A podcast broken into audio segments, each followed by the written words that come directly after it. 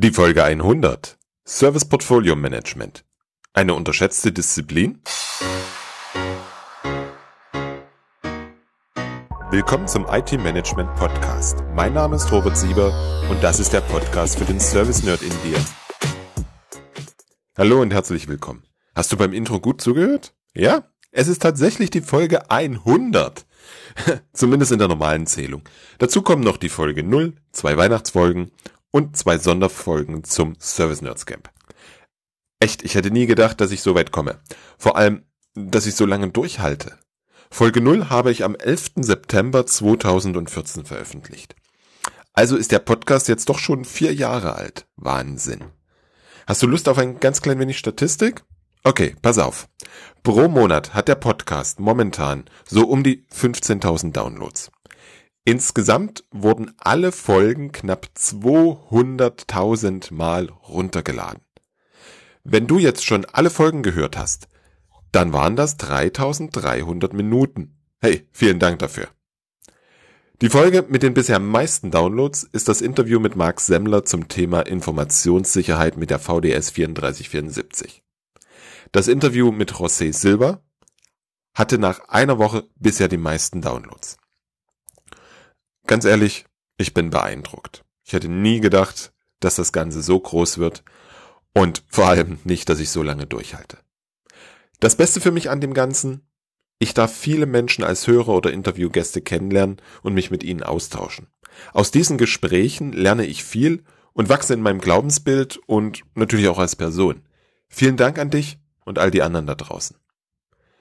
Einen solchen Wachstumsimpuls hatte ich letzte Woche wieder in Zürich. Ich war Gast auf dem Service Management Forum Schweiz. Ich durfte über die vier Stolpersteine beim Multiprovider Management sprechen. Es war eine fantastische Veranstaltung. Wenn du in der Schweiz bist, geh nächstes Jahr wieder hin. smf s.ch Ich scheine viele Hörer in der Schweiz zu haben, zumindest wurde ich überdurchschnittlich oft angesprochen. Das war wieder fantastisch. Zusätzlich habe ich gleich die nächsten Interviewgäste akquiriert. Da kannst du dich drauf freuen. Ein so ein Interviewgast, den ich auf einer Veranstaltung akquiriert habe, war auch Balint Ladani. Ihn hatte ich in Wien auf einer Veranstaltung kennengelernt und mit ihm über das Service Portfolio gesprochen. Am Ende der Folge hatte ich dir schon gesagt, dass das Gespräch meine Sicht auf die Disziplin Service Portfolio Management ziemlich verändert hat. Was genau und warum, das möchte ich heute auflösen.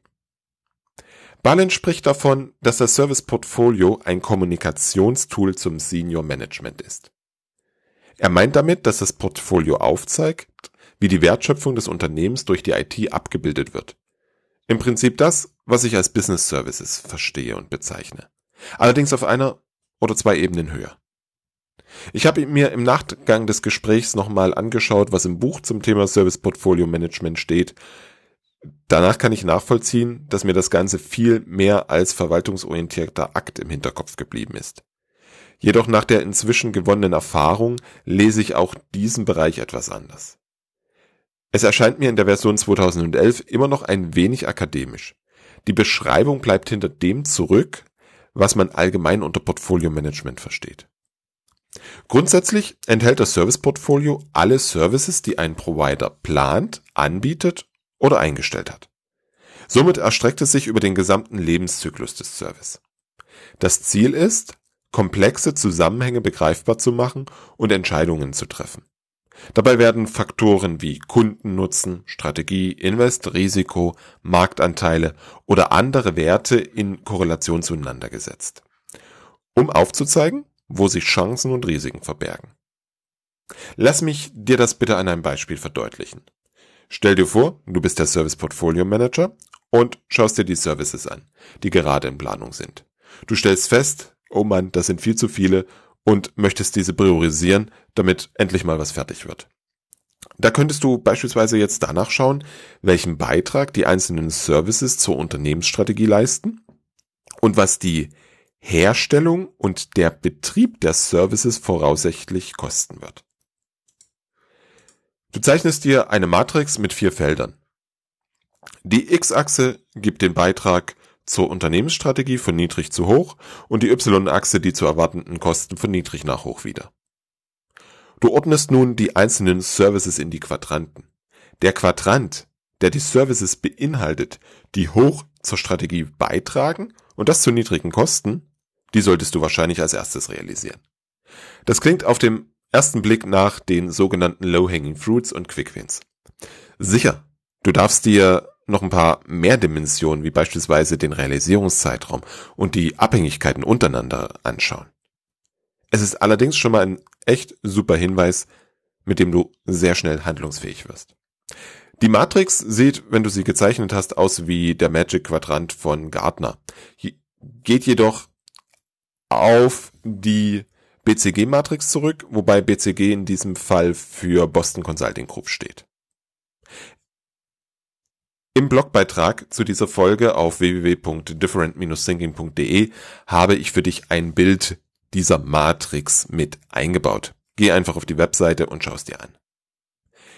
Diese Bewertung, die du jetzt hast, kannst du an jeder Stelle im Lebenszyklus eines Service nach den unterschiedlichsten Kriterien durchführen und so eine sinnvolle Grundlage für die Diskussion über Entscheidungen herstellen. Es geht jetzt hier an der Stelle, glaube ich, nicht darum, Entscheidungen wirklich aufgrund dieses Einordnens in die Matrix zu treffen, sondern Zusammenhänge deutlich zu machen und mit den Entscheidungsträgern und den beteiligten Personen darüber offen zu diskutieren und dann sinnvolle Entscheidungen treffen. Möchtest du beispielsweise die Priorisierung und Personalausstattung für deine Projekte, den Betrieb, Budgetierung oder das Lieferantenmanagement steuern, dann kannst du das Portfolio deiner aktiven Services nach den Kriterien Total Cost of Ownership und Geschäftskritikalität bewerten.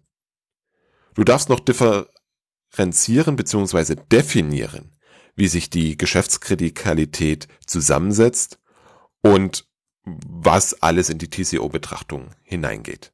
Wenn du das hast, dann darfst du das dokumentieren, damit es irgendwann nachvollziehbar ist und du kannst daraus folgende Handlungen ableiten. Services, die eine niedrige Geschäftskritikalität und einen hohen TCO haben, solltest du auf jeden Fall auf der Kostenseite dir anschauen, welche Optimierungspotenziale es gibt und ob der eine oder andere Service auch tatsächlich noch gebraucht wird. Services mit hohem Geschäftswert solltest du in Bezug auf Verfügbarkeit und Kapazität im Auge behalten, völlig unabhängig von den TCOs. Services mit hohen Nutzen und hohen Kosten solltest du auf jeden Fall regelmäßig und umfassend prüfen, ob das Ganze noch gerechtfertigt ist. So kannst du mit den Kriterien spielen und bekommst völlig andere Blickwinkel auf deine Services. Zum Service Portfolio gehört das Service Katalog. Besser gesagt, die Service Kataloge. Ein Service Katalog ist eine Sicht auf das Portfolio, welches speziell für einen Kunden oder eine Kundengruppe erstellt wird. Die Services im Katalog sind durch den Kunden buchbar. In meiner bisherigen Weltsicht war der Katalog das Portfolio und durch verschiedene Sichten bzw. Berechtigung bildete sich die individuelle Sicht der jeweiligen Kundengruppen ab. Am Ende kommt das Gleiche raus. Allerdings, wenn du jetzt das Portfolio nimmst und die Bewertungsmöglichkeiten, über die wir gesprochen haben, dann wird dir sicherlich klar, was Barlind mit dem Thema Kommunikationsmedium zum Senior Management meint. Weil genau auf dieser Ebene kann man wunderbar mit dem Senior Management, mit der Geschäftsleitung sprechen und erklären, warum Investitionen notwendig sind, warum Services abgeschalten werden und so weiter. Zum Service Portfolio gehört auch noch die Service Pipeline. Und diese bildet die Services ab, die nicht aktiv sind. Also Services, die sich in einem beliebigen Status im Demand oder Requirements Management oder Service Design bzw. Transition befinden. Das Service Portfolio Management wird in der hier beschriebenen Art und Weise eine größere Rolle spielen. Das explizit herauszustellen und den Nutzen klarzumachen ist auch für dich ein wichtiger Punkt. So kommst du immer mehr in die Lage zu agieren und nicht immer nur zu reagieren oder auf dein Bauchgefühl hören zu müssen. Ich hatte ja auch schon einen Podcast zum Thema Projektportfolio Management. Und es gibt noch Portfolio Management für Applikationen, Technologien, Risiken oder Skills. Da stellt sich mir jetzt die Frage, wie das zusammenspielt. Insbesondere bei Projekt, Applikation, Technologie und Service. Siehst du da auch gegebenenfalls widerstrebende Interessen bzw. Ergebnisse? Hm. Nehmen wir mal Projektportfolio Management. Wir alle führen jede Menge Projekte durch und wenn ein Projektportfolio Management funktioniert, dann werden dort nur die Projekte abgewickelt, die einen hohen Nutzen zu vertretbaren Kosten haben. Stellt sich mir die Frage, ob da auch die späteren Betriebskosten oder nur die Herstellungskosten betrachtet werden. Ich sehe das wie folgt. Bin mir aber nicht sicher, ob die Sichtweise so in Ordnung ist. Gib mir bitte dazu einfach gern dein Feedback.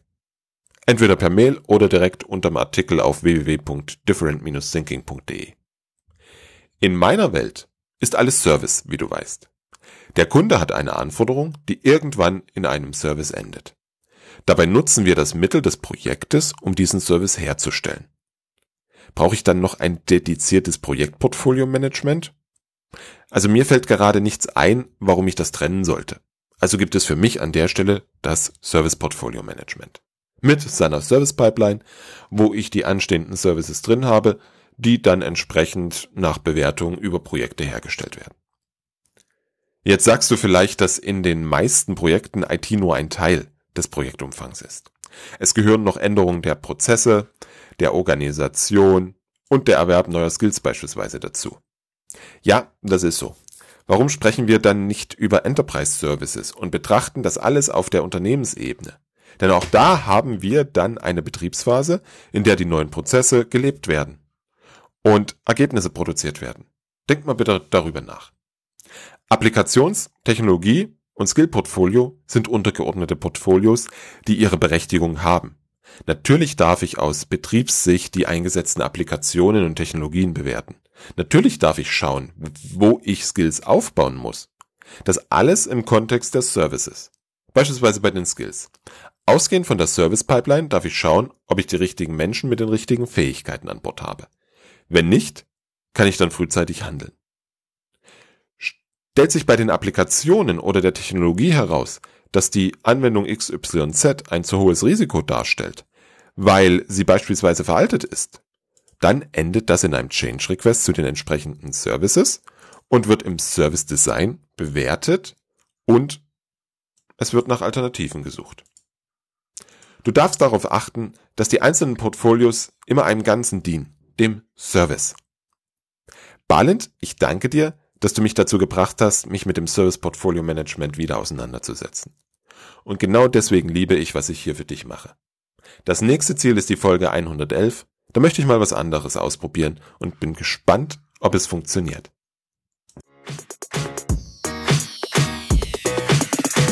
danke dir fürs Zuhören und freue mich, wenn du das nächste Mal wieder reinhörst.